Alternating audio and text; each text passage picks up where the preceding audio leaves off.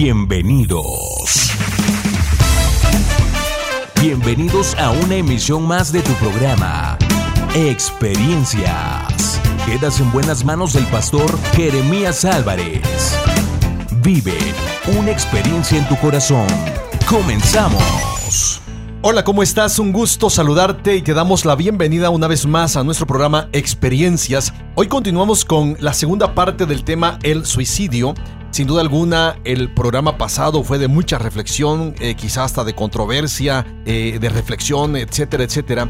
Y hoy contamos una vez más con la presencia de los pastores que darán continuidad con sus comentarios eh, sobre este tema de el suicidio, el pastor Pedro Onésimo. Pastor, un gusto saludarle y cómo ve el tema una vez más. Muy buenos días, mi amado Jere, qué bendición estar aquí una vez más. Pues el tema es muy importante. Digo importante desde el punto de vista de lo que se hubo comentado en el pasado programa, eh, ha tocado corazones. Yo sé que esto va a seguir haciéndolo porque eh, el punto bíblico es un determina, determinante, el punto de la palabra de Dios determinante. No lo que yo diga, no lo que tú digas, sino lo que dice la Biblia respecto a eso. Así es. Pues bienvenido, pastor. Gracias. Pastor Ismael, un gusto tenerte una vez más en este programa. Muchas gracias, Pastor Jeremías. Igualmente es un gusto poder compartir este tiempo con, contigo y con el Pastor Pedrito y con la audiencia. ¿Qué tal la reflexión sobre el suicidio? No, muy profunda. Nos hace, nos debe llevar a una reflexión que genera un cambio en, en nosotros como individuos, en la iglesia y como parte importante de la sociedad y a la sociedad misma. ¿Cómo debería influir nuestra posición al respecto del suicidio, vamos, en nuestra iglesia y en la sociedad? A final de cuentas, somos personas públicas que hablamos, decimos y más en este programa, ¿no? ¿Cómo, ¿Cómo ven ustedes la influencia que podemos tener al respecto de nuestra posición? Yo creo que la influencia del cristianismo eh, transformó un imperio, el imperio romano, y lo que transformó el imperio romano fue el amor. Yo creo que esa influencia la puede tener la iglesia hoy en día, si muchas de las cosas que señalamos las filtramos a través del amor.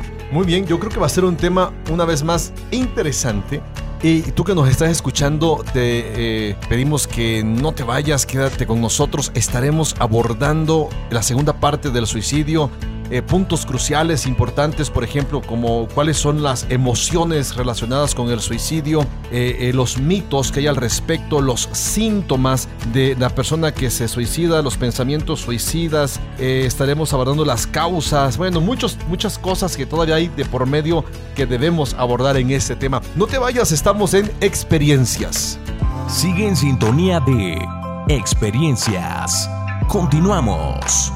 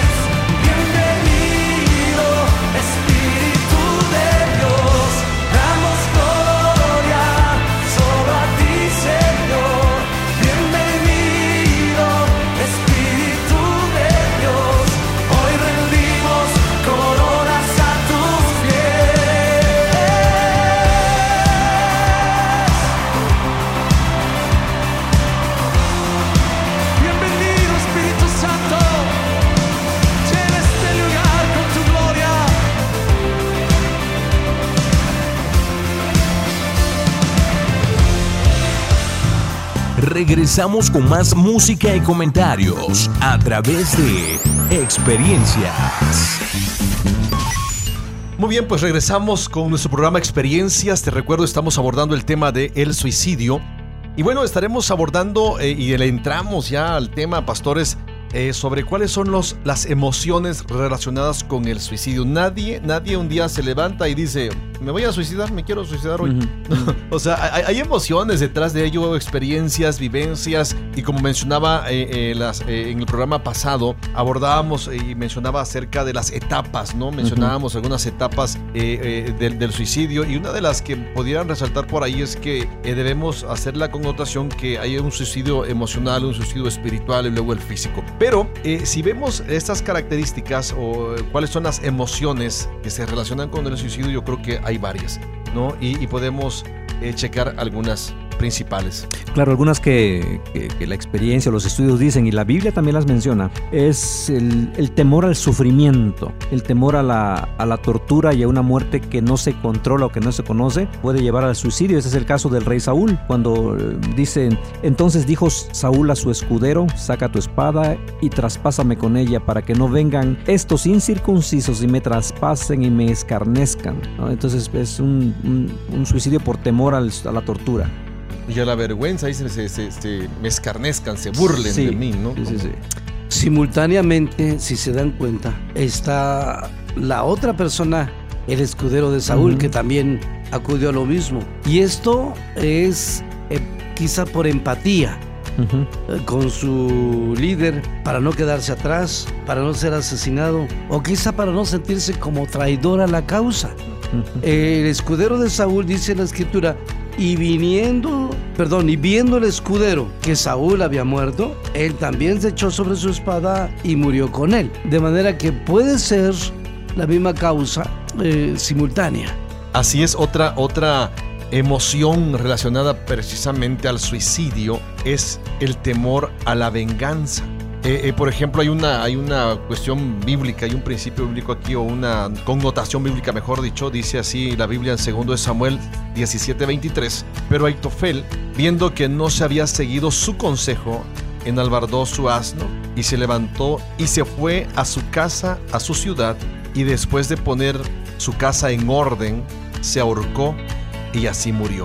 O sea, una, una sensación emocional, una experiencia emocional de venganza, ¿no? Como temor a, temor a la humillación. Eh, Abimelech, eh, podríamos llamarlo que tuvo un suicidio asistido, dice jueces 9:54. Entonces llamó ap- apresuradamente a su escudero y le dijo, saca tu espada y mátame, para que no se diga de mí, una mujer lo mató, y su escudero le atravesó y murió. En el programa anterior vimos el hecho de los kamikazes japoneses que por amor a su bandera, a su causa, eh, tuvieron que tomar esta decisión. Y lo vemos también en la Biblia con Sansón.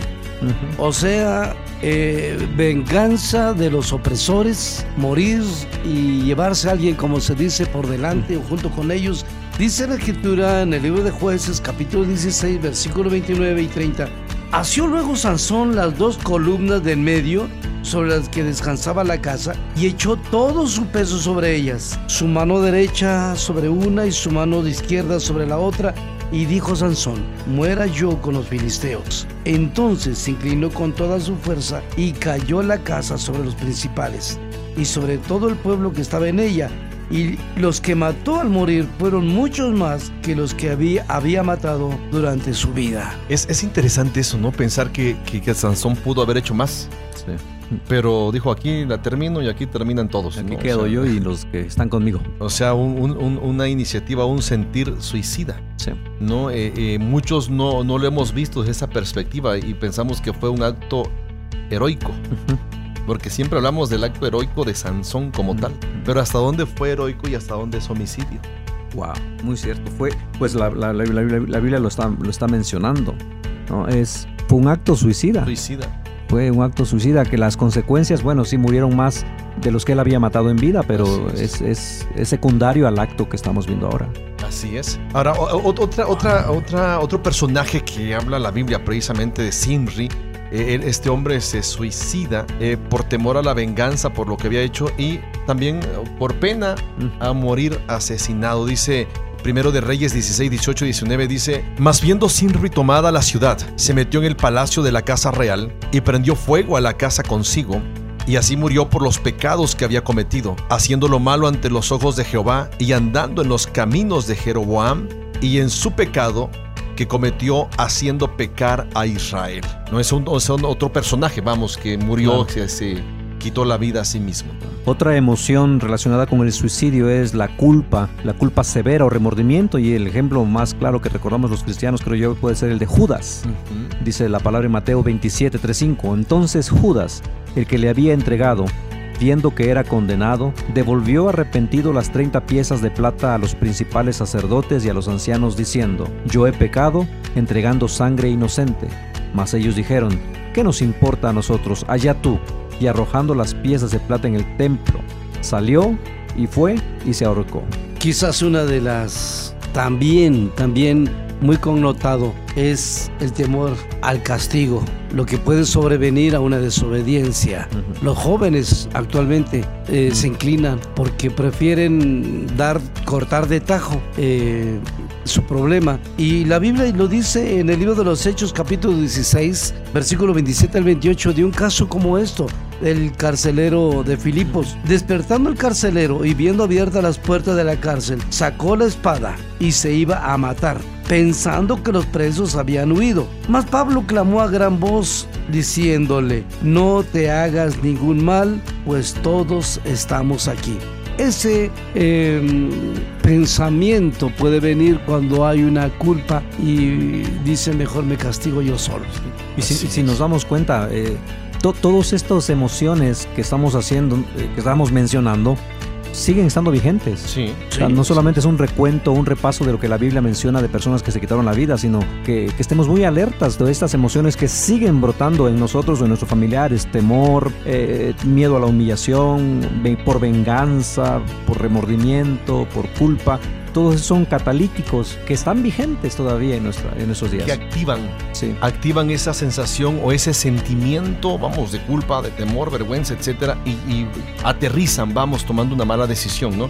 Y bueno, el Proverbios 29, 25 dice: El temor del hombre pondrá lazo, mas el que confía en Jehová será exaltado. Así es. Entonces yo creo que tenemos las pautas como para ser libres. La sociedad tiene las pautas. El hombre, nosotros mismos tenemos esas pautas eh, eh, para ser libres, ¿no? De ese tipo de condenación, de ese tipo de sentimientos eh, de derrota, de muerte, de frustración, de impotencia hasta cierto punto. Y bueno, hay mitos. Hay mitos al respecto, ¿no? Y estaba checando estas cuestiones de los mitos. Yo creo que son mitos que están también ahí presentes, ¿no? Activos en la sociedad, en nuestras mentes como tal. ¿Cuáles son algunos mitos en cuanto al suicidio? Eh, no, eh, yo quisiera que checáramos estos mitos. Claro. No, Eh, dice Proverbios 13, 14, la ley del sabio es manantial de vida para apartarse de los lazos de la muerte, ¿no? De muerte. Entonces, veamos algunos mitos al respecto. Creo que como cristianos el primer mito que se ha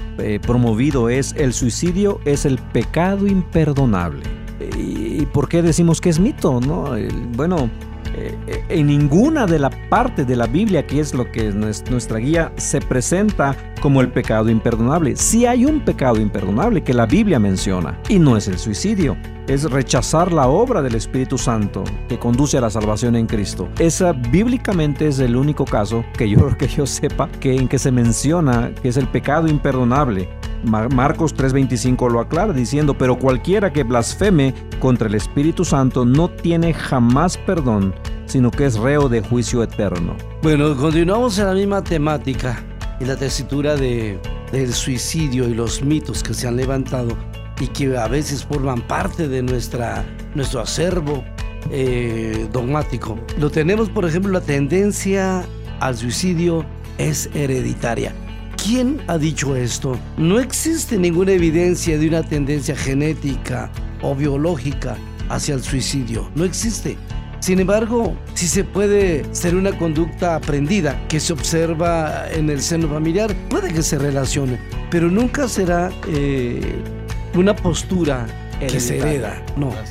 Ahora, a- aquí lo que pudiéramos tal vez eh, identificar, o sea, vamos, yo igual estoy consciente de que no es algo hereditario, pero hasta dónde, desde la perspectiva espiritual, puede tener una, como una connotación, ¿no? O sea, una, vamos, espiritualmente decimos maldición generacional, Ujú. ¿no? Desde la perspectiva psicológica sería un patrón, Patrón de, de conducta. ¿no? ¿no? Entonces, ¿hasta dónde eso sí puede inferir en una conducta? No, yo creo que definitivamente, definitivamente influye porque, influye porque las cosas que aprendemos son las que imitamos Así y el principal, la principal enseñanza que recibimos es en nuestro entorno familiar. ¿no? Eh, si la mejor manera de solucionar los problemas es a golpes, bueno, no, no va a ser hereditario, pero del niño de adulto cuando esté casado eso. va a golpear a su esposa. Ajá. Lo practicamos. Una conducta aprendida. Exactamente. Muy bien, entonces otro mito es eh, todo aquel que se suicida está mentalmente enfermo. Estaba checando esto que estadísticamente del 100% de las personas que se, se suicidan, el 25 nada más tienen un problema de enfermedad mental. O sea, el 70 el 75 son personas, Normales, entrecomillados. entre comillas, Sí. normales, ¿no? Interesante dato. Bueno, eh, también existe uno de los mitos que la gente que habla de quitarse la vida nunca lo lleva a cabo. Eh, la realidad es otra. Tome cualquier amenaza de suicidio con seriedad. El 80% de los que han, se han quitado la vida sí lo avisaron. Sí lo avisaron. Sí, sí anticiparon. Así es. Y eh, quizá me voy a meter aquí en problemas, pero hay un mito más que es necesario mencionarlo. Eh, los cristianos que, se, que se suicidan pierden su salvación. ¿Tú qué opinas, pastor? Bueno, bíblicamente la salvación, la salvación no yace en una acción En una hecha acción. o una acción omitida, sino yace en una declaración en- De Dios de Dios, sobre nosotros. en recibir a Jesucristo. Ese es, es la única, el, el único hecho que nos hace ser salvos. Te van a apedrear algunos. Oh, lo bueno que por que sean pedradas virtuales. No, interesante. ese Es punto. interesante. No. Y me gustaría que lo tocáramos. Vamos, estamos en experiencias, vamos a un corte y continuamos. No te vayas porque esto se está poniendo bueno. Sigue en sintonía de experiencias. Continuamos.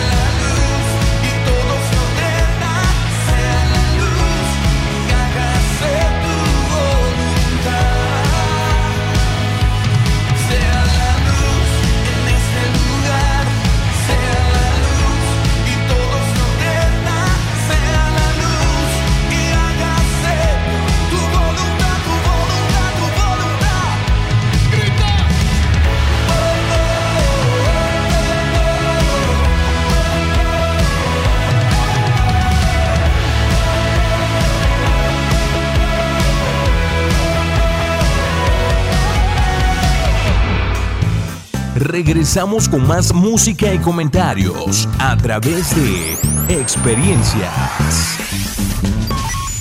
Muy bien, pues regresamos con este tema que yo creo que nos ha hecho reflexionar mucho, eh, nos ha conflictuado en algunos puntos. Antes del eh, corte comercial hablábamos sobre los mitos y el pastor Ismael mencionaba un mito complejo y difícil de escudriñar. Pastor, decíamos, ¿nos puede repetir el mito? Claro, el, mito que es en que los cristianos que se suicidan pierden su salvación. Y es, es un mito, es porque una vez más decíamos, afirmamos que la, eh, según la palabra de Dios, una vez que recibimos a Cristo como nuestro Salvador, tenemos garantizada la promesa de la vida eterna. La salvación que tenemos no es por un acto que hagamos o un acto que dejemos de hacer. Eh, fue por una muerte, ¿no? por la muerte de nuestro Señor Jesucristo en esa cruz y por su resurrección. Y dice Efesios 1, 13, 14, en Él también vosotros, habiendo oído la palabra de verdad, el Evangelio de vuestra salvación, y habiendo creído en Él, fuisteis sellados con el Espíritu Santo de la promesa, que es las arras de nuestra herencia, hasta la redención de la posesión adquirida, para alabanza de su gloria. Aunque emocionalmente puedo entender este, este tema o este mito, porque es parte de lo que decía el, el pastor Pedro, creo, en el, en el programa anterior. Es, eh, es como que categorizar, hacemos mucho énfasis en ese tipo de acto, ¿no? Es muy emocionalmente muy impactante, socialmente muy mal visto. Entonces debe haber una respuesta acorde a esa inconformidad de la sociedad. Entonces la respuesta quizá más común es, no, entonces este es, es como es tan horrible, como es tan doloroso, perdió su salvación, porque eso no tiene perdón de Dios. Pero esa es una frase hecha por la sociedad misma, no por la palabra de Dios, no por la experiencia cristiana de la iglesia a través de la historia. Quizás en ese momento entráramos en esa controversia, en esa dificultad. La escritura, a la que nosotros reconocemos como nuestra regla de fe y conducta, dice Santiago que toda maldad es pecado, pero el pecado una vez concebido engendra muerte. Todo pecado. Y, y si nosotros estamos categorizando el pecado el suicidio es mucho más allá que los celos, que la violencia, que mm, el robo, el adulterio o la sencilla idolatría. Eh, entonces estamos diciendo que ese pecado es imperdonable. Y es que la verdad quienes piensan así no están poniéndose eh, la mano precisamente en la conciencia. En el corazón, En ¿no? el corazón, porque eh, alguno puede estar en alguna situación de esas y la misma palabra dice en el libro de Apocalipsis que mm, cuál es la los pecados que no nos llevarán al reino de Dios y ahí está el homicida, Así es. pero ahí está el adúltero y ahí está el afeminado, el, el incrédulo. el incrédulo. Y a veces aún como cristianos tendemos a ser incrédulos. O Oh, sea, sí, la, la- claro. La incredulidad es no creer Sí. a Dios o a creerle a Dios como tal. Y, y fíjate que esto ha sido, no sé cuál es el refrán, que esto es, el mismo pueblo cristiano se ha, se ha- se ha puesto el pie, Ujú. ¿no? Porque entonces genera para sí un estándar que, que- que ni él mismo puede. Lo que pasó en la iglesia, ¿no? en la primera iglesia, en- perdón, O en- con los fariseos, con los fariseos, Jesús, ¿no? cuando Jesús llegó. Entonces, si se oye, se oye culturalmente impactante, da la impresión de una santidad, da la idea de una perfección que una no tenemos, Una supremacía. que no la tenemos. Así es. Entonces, y cuando cae en esto, lo, lo que hace el cristiano es esconder, ocultar o fingir, ¿no? Sí. Tenemos problemas en ese sentido, entonces. Sí, en la lista vemos, hay, hay varios, Sí. sabemos varios. O sea, en- entonces, eh, eh, nomás retomando este punto, porque yo creo que es un punto muy crucial para lo que estamos hablando, eh, el hecho del mito de los cristianos que se suicidan pierden la salvación o pierden su salvación. Eh, entonces estaríamos hablando que la salvación, quienes piensan eso o llegaran a pensar eso, eh, tienden a, a acuñar en su fe que la fe es provocada por obras. ¿No? Y, y- y Efesios dice que es por gracia. Y no es porque te portes bien o porque hagas cosas buenas. Yo siempre digo, la gente salva o con Cristo en su corazón debemos tender a hacer siempre lo correcto, ¿no? Por- Claro. Por, testimonio. Sí, a final de cuentas, por identidad con Cristo, con Dios. Otro mito por ahí es que un cristiano comprometido nunca se, se, se suicidaría. O sea, los no comprometidos son candidatos. No, No. es un mito. Es ¿Qué un dice mito. la Escritura A, final de cuentas, la, la- la escritura dice, maldito el día en que nací, por ejemplo, decía el profeta Jeremías. Estaba leyendo esto y decía, no, este cuate sí tenía una sensación y un sentimiento como tal. ¿Por qué? Estaba Dice, maldito el día en que nací. El día en que mi madre me dio a luz no sea bendito. Maldito el hombre que dio nuevas a mi padre diciendo, hijo varón, te ha nacido haciéndole alegrarse así mucho. Y se alta el hombre como las ciudades que asoló Jehová y no se arrepintió. Oigan gritos de mañana y voces a mediodía, porque no me mató, ¿por qué no me mató en el vientre? Y mi madre me hubiera sido mi sepulcro y su vientre embarazado para siempre. ¿Para qué salí del vientre? O sea, tenía un grado de depresión Sí, muy- severa. muy severa, ¿no? Dice, para ver trabajo y dolor y que mis días se gastasen en afrenta. O sea, ¿en qué momento estaba el profeta como para decir eso? ¿Estaba Claro. deprimido? Sí. La pregunta es, ¿se quería morir? Sí. sí. No, yo creo que sí, si hubiera pasado un, carro, yo creo ahí un, un autobús, sí, un tren, avienta. se avienta. Y la, la otra pregunta, entonces, de acuerdo al mito, eh, ¿sería un buen cristiano? ¿Sería alguien a que Dios iba a usar? O sea, es mito. Sí. A final de cuentas, pero otra vez, si, si, si nos hacemos, eh, pues digo, ultraconservadores, legalistas, pudiéramos condenar al profeta Jeremías. A Jeremías, a Job, a Ezequiel, Elías. a Elías. ¿no? Claro. Hay tristeza que raya, hay una inclinación a la depresión. eh, y no estoy diciendo que Jesús haya estado en esa situación, pero recuerda que él mismo dijo, mi alma Está Este, abatida hasta la abatida muerte. hasta la muerte. Eh, yo creo que había que tener mucho cuidado en dogmatizar eh, el suicidio como un pecado imperdonable. O que el- un cristiano comprometido nunca puede pensar eso. Yo no, yo no sé ustedes, pero los días lunes para mí suele ser un día gris. Cansado. Un día cansado, eh, em- emocionalmente. eh, no quiero salir, no quiero tratar. No todos los lunes, pero hay, hay algunos lunes en que me siento agotado, me siento así con ganas de.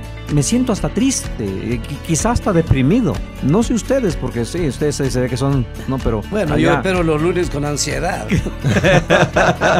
Pero vayamos a lo siguiente. Hay un siguiente mito. O, o el lunes me espera con la ansiedad. No, yo, yo- yo creo que fíjese, este punto es importante porque gracias por abrir tu corazón, porque estamos aquí con experiencias, En precisamente, en confianza. confianza. Y, y- y ese es otro mito, o sea, el, el mito de el pastor siempre debe estar contento, alegre, feliz y en victoria y en victoria. Sí, sí. No, nada, nada de fracaso, nada de nada, ¿no? Pero, pero si somos honestos, ¿qué provoca? ¿Qué puede provocar el hecho de que nosotros como pastores sea el lunes difícil?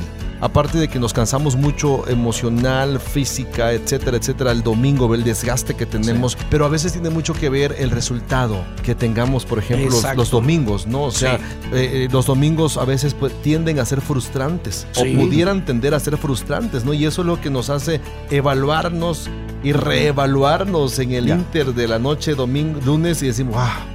o sea, no tiene Sí, pero- sentido pero- esto. pero yo- el, el- el otro énfasis o el otro lado que yo lo veo es, estoy aprendiendo esto. Este domingo yo hice una confesión a la iglesia de una, de, de una desaveniencia que tuve con mi esposa y lo dije públicamente, lo quise decir públicamente, Ujú, porque eh, se ha mitificado al pastor. Así Y es. si bien lo dije con vergüenza, pero la vergüenza fue temporal.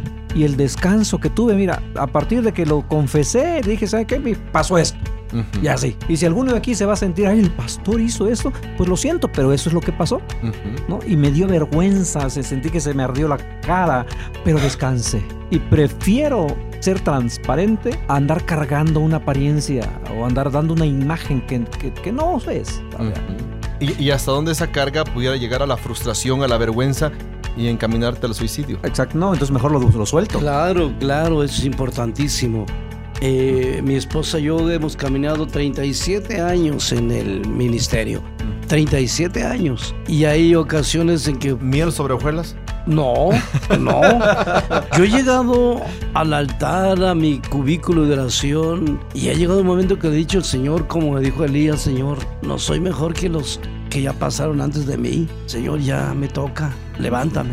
Y creo que eso es una especie de ya, ya hasta aquí, Señor, ya, ya, Claro. ya no más. Me suicido, ya no quiero más. Por eso, repito, eh, el siguiente mito es, importa- el mito es importante. Una vez que una persona ha intentado suicidarse, se debilita para siempre y es incapaz de enfrentar las dificultades de la vida. No, No es la así. realidad es que no. Una crisis de suicidio es un periodo breve comparado con toda una vida. La mayoría de las personas aprenden que cuando experimentan momentos difíciles de su vida, los que se vuelven al Señor en busca de amor y aceptación encuentran la salvación de su destrucción y superan ese momento. Claro. Lo digo con experiencia. Mm. Lo digo porque la Biblia dice que Saúl, Sam- perdón, Elías, en el capítulo 19 de primer libro de los Reyes, Reyes. él dijo, ya, quiero aquí. morirme. El Señor tiene un propósito. Quiero contar una experiencia. Eh, estuve tan conflictuado hace tiempo que yo le dije al Señor, Señor, quiero pedirte que a los 60 años, levántame, Señor. Mm. He hecho lo que he podido, he hecho lo que tú me has dicho en parte, pero ya no quiero más. 60 años y bien vividos. Cuando me estaba acercando a los 60, cuando me faltaban dos o tres años, yo dije, Señor, me arrepiento. Mejor eh, olvídate. Una prórroga. Sí, sí. Sí, estoy en los 63 Amén. y yo le digo al Señor, hágase tu voluntad.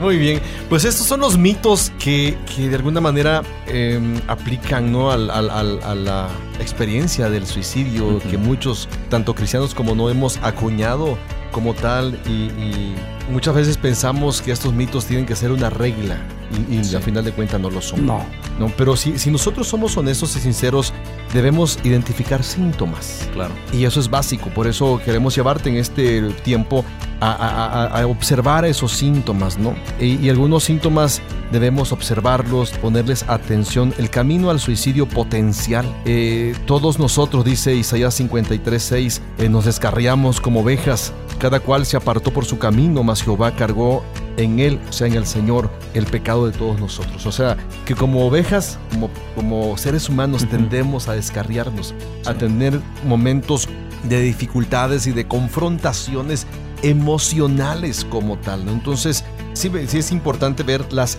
tres etapas del suicidio potencial. Y, y veamos eh, eh, eh, la primera del suicidio potencial eh, que es digno y es importante de mencionar. Lo mencionábamos a tiempo, Pastor Jeremías, como depresión. La depresión es un cambio en los hábitos de sueño, de alimentación, se manifiesta de esa manera cuando perdemos un poco el interés para vivir, la pérdida de interés. Esa sería, sería como tal una etapa potencial, ¿no? La pérdida de interés. Y esa pérdida de interés eh, tiene algunas connotaciones, tiene, tiene una Sí. etapa inicial, etcétera, etcétera, ¿no? Sí. Eh, Se manifiesta de diferentes formas Sí. esa pérdida de interés y, y son, son síntomas que fácilmente podemos, bueno, no fácilmente, requiere un esfuerzo poner atención en nuestros familiares para detectar la depresión, la ansiedad, aislamiento de la familia, el, el aburrimiento, un, un bajo rendimiento, todo eso son, eh, son síntomas de una pérdida de interés que,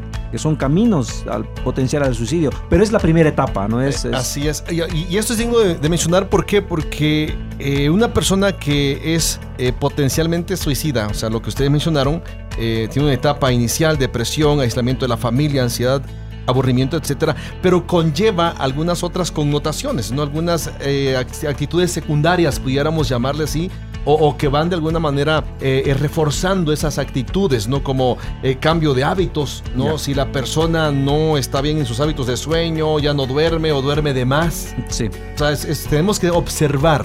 O sea, estamos Sí. hablando de síntomas. Y, y quienes nos están escuchando debe- deben observar eso. Una persona que tiene problemas o, o pérdidas, etcétera, empieza a cambiar hábitos. Duerme de- en demasía, eh, eh, no tiene entusiasmo, está desganada, no quiere comer, bajo rendimiento en el trabajo, Exacto. antes de era una persona esforzada y su- su- Sí. trabajaba hasta de más, y de repente, de repente, ese de repente cambia, pierde interés, ya no la tiene conclusión deseos. de la pérdida del interés. Así es. Eso Muy es. bien.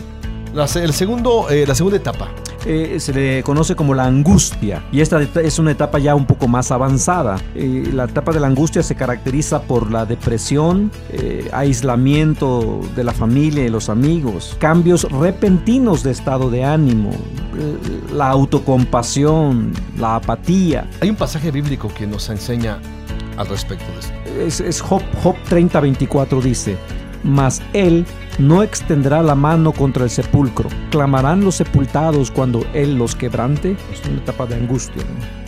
Muy bien. La, la- la tercera etapa de, de, eh, los síntomas del suicidio también podemos especificar. Bueno, hay una muy connotada y subrayada de la pérdida de la esperanza, que es una etapa de peligro. La pérdida total de la esperanza que lleva a una inclinación, como decíamos al principio, el uso de las drogas, del alcohol, farmacodependencia, el aislamiento, inclusive eh, el abandonarse, remordimiento profundo, intentos o amenazas previas de suicidio, eh, organización de los asuntos personales, inclusive cuando ya está uno pensando en hacer un testamento. No estoy diciendo que no tenemos que ser previsores, pero cuando ya hay una insistencia en hacer algo, regalar objetos personales, decir ya no me van a servir, hay que tomar en cuenta eso. Sí, porque es una etapa, ¿no? La persona que eh, eh, adelanta su proceso, porque ese es, a final de cuentas, adelantar su proceso de partida, ¿no? De este mundo. Eh, ellos saben que, ya, que lo van a hacer y empiezan como a despedirse Sí. en silencio. No te dejo esto, Así cuídalo. eh, mira esto, está en tal lugar. mira, debo en tal lugar, en tal lugar o me deben, ¿no? O sea, no sé, X cosa. eh, eh, las personas empiezan como a organizarse, a ordenar su casa, como bien decíamos en los pasajes que mencionábamos anteriormente. Eh, eh, la, la persona con esta situación tiende en esta etapa de desesperanza al abandono y por eso muchos eh, mencionábamos, ¿no? Se van a la droga, al alcohol, a las adicciones, etcétera. Y, y- y ya es una vida sin razón. Sí. Sin razón. Sí, no tiene que ser una peri- un periodo triste. No. Porque No. Es, es- es más bien consciente, ya Sí, perdió la esperanza. No tengamos que mezclarlo con la responsabilidad de que como padres tenemos, ¿sabes qué, hijo? Quiero que conozcas esto. Claro. ¿Sabes qué, esposa o esposo? Das Eh, cuenta. queremos que cuando no esté, se acuerden de esto. Pero no tiene que ver nada, sin embargo, se da el caso de poder anticipar ese término. Así es. Las personas que han perdido toda esperanza finalmente llegan a la conclusión de que la muerte es la única solución lógica a sus problemas. Y eso es una mentira. Una men- Es una mentira. Entonces, pues no, a final de cuentas son, son algunas cuestiones de desesperanza como tal, que pierden la esperanza como tal. No te vayas, estamos en experiencias y te invitamos, te dejo esta reflexión para que eh, tú te evalúes cómo están tus pensamientos, cómo está tu entorno emocional, sentimental y espiritual, eh, cómo está el entorno de las personas cercanas a ti, tus hijos, tu esposo, etcétera. Eh, yo creo que es un buen momento para que tú puedas reflexionar y, y puedas aprender a descansar en el Señor. Recuerda, no hay un problema, por más grande que sea, jamás será más grande que el poder y la misericordia de nuestro Dios. Te esperamos, no te vayas, estamos en experiencias. Sigue en sintonía de Experiencias. Continuamos.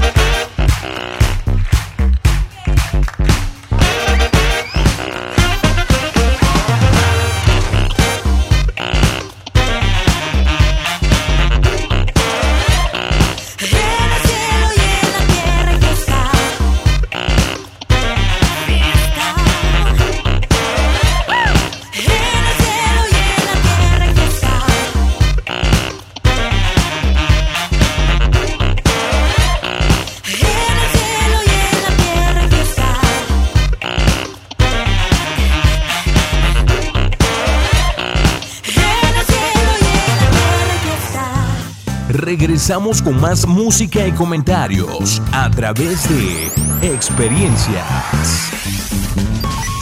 Pues bueno, continuamos con nuestro programa ya en la recta final de nuestro programa Experiencias, hoy abordando el tema el suicidio en su segunda parte. Y bueno, eh, ya mencionábamos los síntomas potenciales que hay en este caminar o en este proceso del suicidio y hablábamos precisamente sobre las etapas potenciales del suicidio y también queremos hacer la connotación y hacer la- el énfasis sobre el esquema del pensamiento doloroso. Los que se suicidan o las personas que pasan por ese proceso también mantienen o experimentan. Y veamos algunos pensamientos suicidas. Sí, esto si, si, si es, lo escucha de algún familiar o si en alguna ocasión ha tenido ese pensamiento de manera persistente. Pensamientos tales como no tengo nada importante en la vida, no me queda nada importante, no tiene sentido seguir viviendo. Es, una, es, una- es un pensamiento eh, suicida. Y muy marcado, ¿no? Sí, sí, sí, sí. sí. Esa- esas frases de no tiene sentido seguir viviendo. ¿Cuántas veces no hemos escuchado eso? Eh, y es, ahí es, es- es de poner atención. O la frase de es imposible enfrentar el futuro. ¿no? no tiene caso, lo único que me queda es escapar. Es otro pensamiento que puede parecer inofensivo, pero es, lleva ahí un mensaje profundo. Puerta falsa. Sí. Salida. Quizás venga también el otro pensamiento, las cosas nunca van a cambiar. La muerte es mejor. No puedo seguir con esto. Puede ser que esa parte sea tan lacerante que conduzca a ello. Pensamientos suicidas. Miren, interesantes, interesantes frases. Otra sería, eh, mi vida está completamente fuera de control. Necesito hacer algo de inmediato. Pero ese algo a veces es... Sí, Es, es peor. Eh, la- la- cuando decimos o cuando dice alguien, bueno, no, no voy a lastimar a nadie, es más, les haré un favor. Es una frase que se usa en, en ocasiones de forma coloquial o chis, así de que, que quiere ser una graciosada, pero en el fondo es cuando decimos, bueno, ustedes quieren que yo me muera, ¿verdad? Ay, son frases que, que de manera repetitiva o en un momento de debilidad son pensamientos suicidas. Quizás la otra sea muy usual y de aquí tome, se acuñe la palabra, eh, lo he intentado todo, solo me queda una salida. Quizás esa sea la palabra, repito que se ha acuñado, la puerta falsa. Sí, Así es. ya no puedo hacer nada. Lo único que me queda es quitarse de aquí. quitarse la vida. Y bueno, aterrizan esos pensamientos suicidas con frases como pronto pasará. Y entonces, entonces todos tendremos paz. Sí. Pero el, el dolor que queda, ¿no? El vacío, la herida que queda cuando alguien eh, toma esa decisión a sus familiares, a las personas cercanas a ellas, es, es impresionante el dolor que esto puede provocar. Y bueno, eh, las personas, decíamos, las personas que han perdido toda esperanza finalmente llegan a esta conclusión. Lamentablemente, esta es una mentira. Satanás es el padre de mentira y es autor de esos pensamientos negativos. De hecho, el suicidio es producto de una decisión de creer en los maquiavélicos razonamientos de Satanás que dice eh, que quitándose la vida acabará con sus problemas. Cierto. Y a veces, digo, no es la solución como tal. Pero veamos causas. ¿Qué provoca?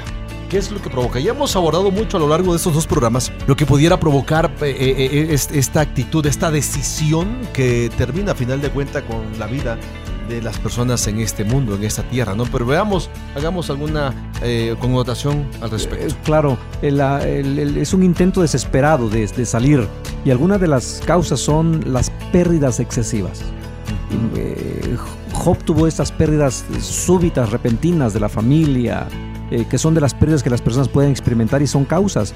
Pérdida de la- de la- del cónyuge, las pérdidas financieras, un romance, la pérdida de la reputación incluso, de un empleo, de un familiar.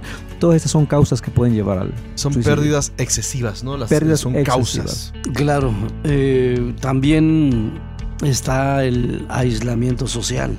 Es una falta de participación en actividades sociales, falta de relaciones profundas, falta de amor, lo que decíamos, el desamor, sentimientos de abandono. Quizá tenga que ver toda la falta de aceptación de parte de amigos y familiares, sentimientos de insignificancia y lo más pesado, la falta de una relación con Dios. Claro. O sea que Ya la falta no de relación paz. con Dios es un aislamiento, ¿no? Sí, Una sí. separación. Una Sí, separación. Jeremías capítulo 5 versículo 19 dice, y tu maldad te castigará, y tu apartamiento, tu separación te condenará. Por lo tanto, fíjate cuán amargo y triste es que dejes al Señor y que falte temor de Dios en tu corazón. Ujú.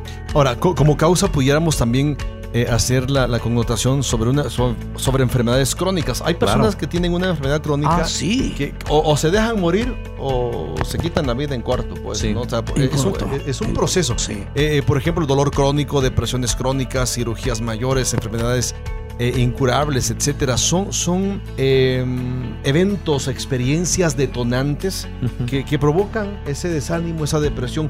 Eh, por ejemplo, mencionábamos la- en el programa pasado sobre eh, los tipos, si pudiéramos hablarle así, de, de, um, mm, de suicidio, ¿no? O sea, eh, el hecho de que muchas veces nos dejamos morir, nos abandonamos, ¿no? Cuando a alguien le diagnostican alguna enfermedad X, eh, tienden a hacer eso. Me detectaron esta enfermedad y ya, ya no lucho y me dejo morir. O sea, es, es una forma, también una causa para suicidarse. Bueno, pues hay otro tipo de, de- de- de causa. Por ejemplo, algo que está demasiado subrayado en nuestra sociedad es el trasfondo de abuso, abuso sexual. Ya perdí, ya no puedo, ya no valgo. El abuso mental, el famoso bullying, a abuso emocional, el abuso físico, la participación en prácticas satánicas.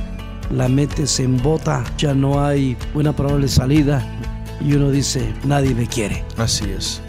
También está el desorden, desorden psicológico, esto ya es más eh, diagnóstico clínico, una depresión clínica, un desequilibrio, desequilibrio químico en el cerebro o un intento neurótico por llamar la atención, desorden de personalidad múltiple, obsesión de venganza, ya son eh, desórdenes psicológicos, pero que también terminan en, en suicidio muchas En veces. suicidio, así es. Y bueno, el exceso de culpa ya lo mencionábamos hace en Sí.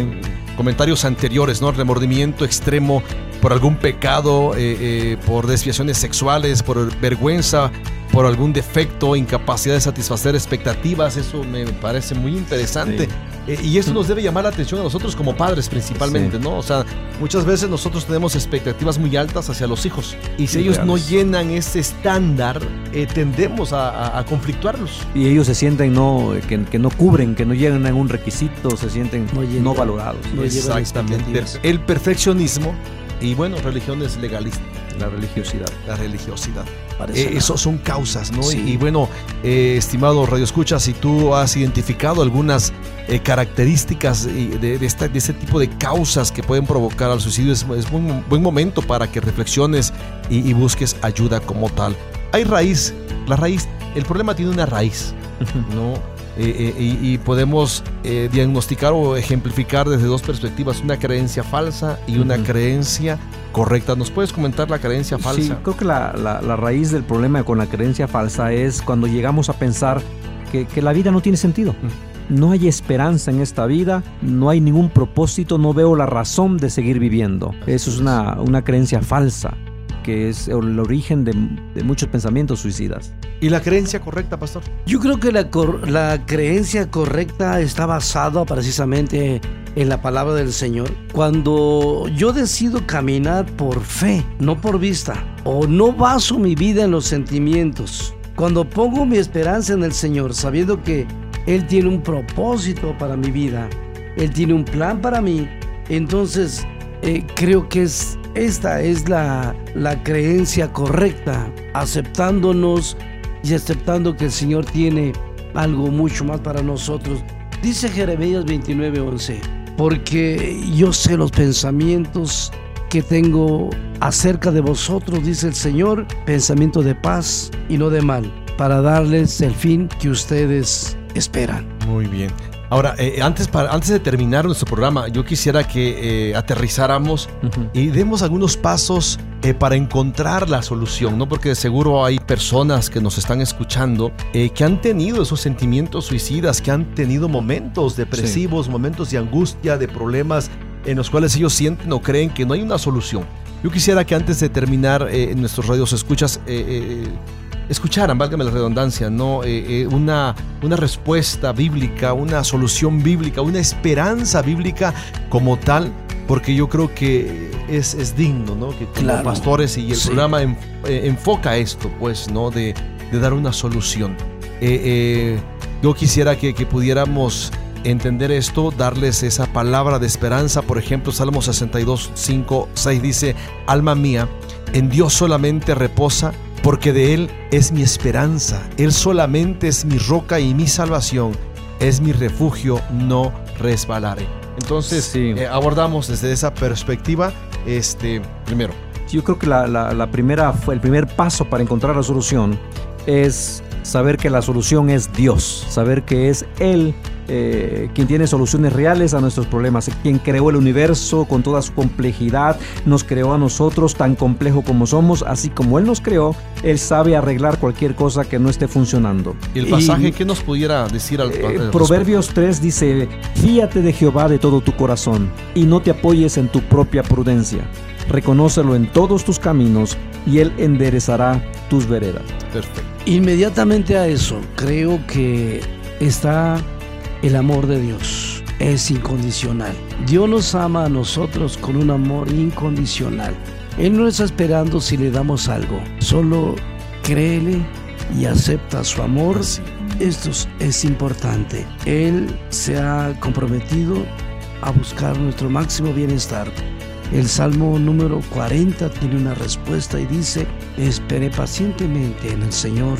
Él se inclinó y me escuchó. Me sacó del pozo de la desesperación, del lodo cenagoso, puso mis pies sobre peña firme y enderezó mis pasos. Amén. El amor Muy de. Dios. Gracias a Dios. Eh, la, las- la persona o usted que está ahí luchando con pensamientos debe saber que Dios ofrece una solución para el principal problema de su vida. El principal problema de su vida es, es el pecado, que lo mantiene separado por la eternidad. Y ese es el principal problema que tenemos en nuestra vida y Dios ya lo resolvió. Él desea tener una relación profunda con usted. Eh, Jesús es quien es Dios mismo, tomó la forma de hombre y decidió pagar el precio por nuestras transgresiones. Creo que esto eh, va aunado con esa palabra en la relación con Jesús. Lo que decía Pastor, la relación con Dios a través de Jesucristo, eso es lo que va a cambiar todo pensamiento suicida, intención suicida. Muy bien, entonces si nos damos cuenta, eh, eh, la palabra que pudiéramos dejarle a nuestros escuchas en esta hora es que aprendan a descansar y confiar en Dios. O sea, si Él dice, voy a poner tu pie sobre peña, sobre algo firme, y voy a... El salmo, es uno de mis salmos favoritos porque dice, eh, enderezaré tus pasos. ¿No? Y, añade, lo verán los demás y alabarán al Señor. Así es, pondré cántico, pondré algo nuevo en ti. En Dios las cosas eh, pueden tener, las experiencias, las circunstancias pueden tener una solución y Dios nos da una nueva oportunidad y un- y una nueva experiencia para poder vivir en este mundo. Algo, una, una palabra última que pudieran decirles a nuestros radios escuchas, pastores. Sí, claro, yo, yo, yo creo que en estos tiempos que estamos viviendo de manera tan vertiginosa con las crisis, la ansiedad, como una de las enfermedades, eh, la gente usando cada vez más pastillas para calmar los nervios, yo le puedo decir con toda honestidad, usted que si está luchando con algún pensamiento, lo mejor que puede hacer es abrir su corazón. Hay, hay causas en ocasiones que traen vergüenza y culpa a nuestra vida, pero lo mejor que puede hacer es abrirse con alguien. Como cristiano, no debe pelear solo, somos un solo cuerpo. Así que vale la pena quizá un momento de vergüenza, un momento de dolor, un momento de, de honestidad, pero la vergüenza y el dolor será temporal. Pero el descanso que usted tenga, la paz que usted va a tener en su vida, será duradero y podrá realizar el propósito por el cual Dios le creó. No importa qué está pasando, no importa la situación, no importa, confiese, busque ayuda, diga que tiene problemas. Y lo mejor que, que puede hacer el cristiano es ser transparente. Muy bien, una última palabra, pastor, para nosotros. Es impresionante ver, pastores, que hoy el suicidio no solamente se da con personas mayores de edad, niños de 9 años suicidándose. Eso quiere decir que el mal se ha extendido, que esa experiencia es algo, eh, digo, que se está generalizando. Estamos aquí y queremos invitarte.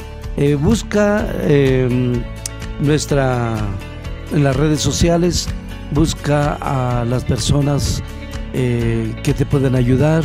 Y aquí estamos nosotros a través de este medio. Queremos apoyarte. Háblanos y estamos para servirte. mi amigo, mi hermano, no estás solo.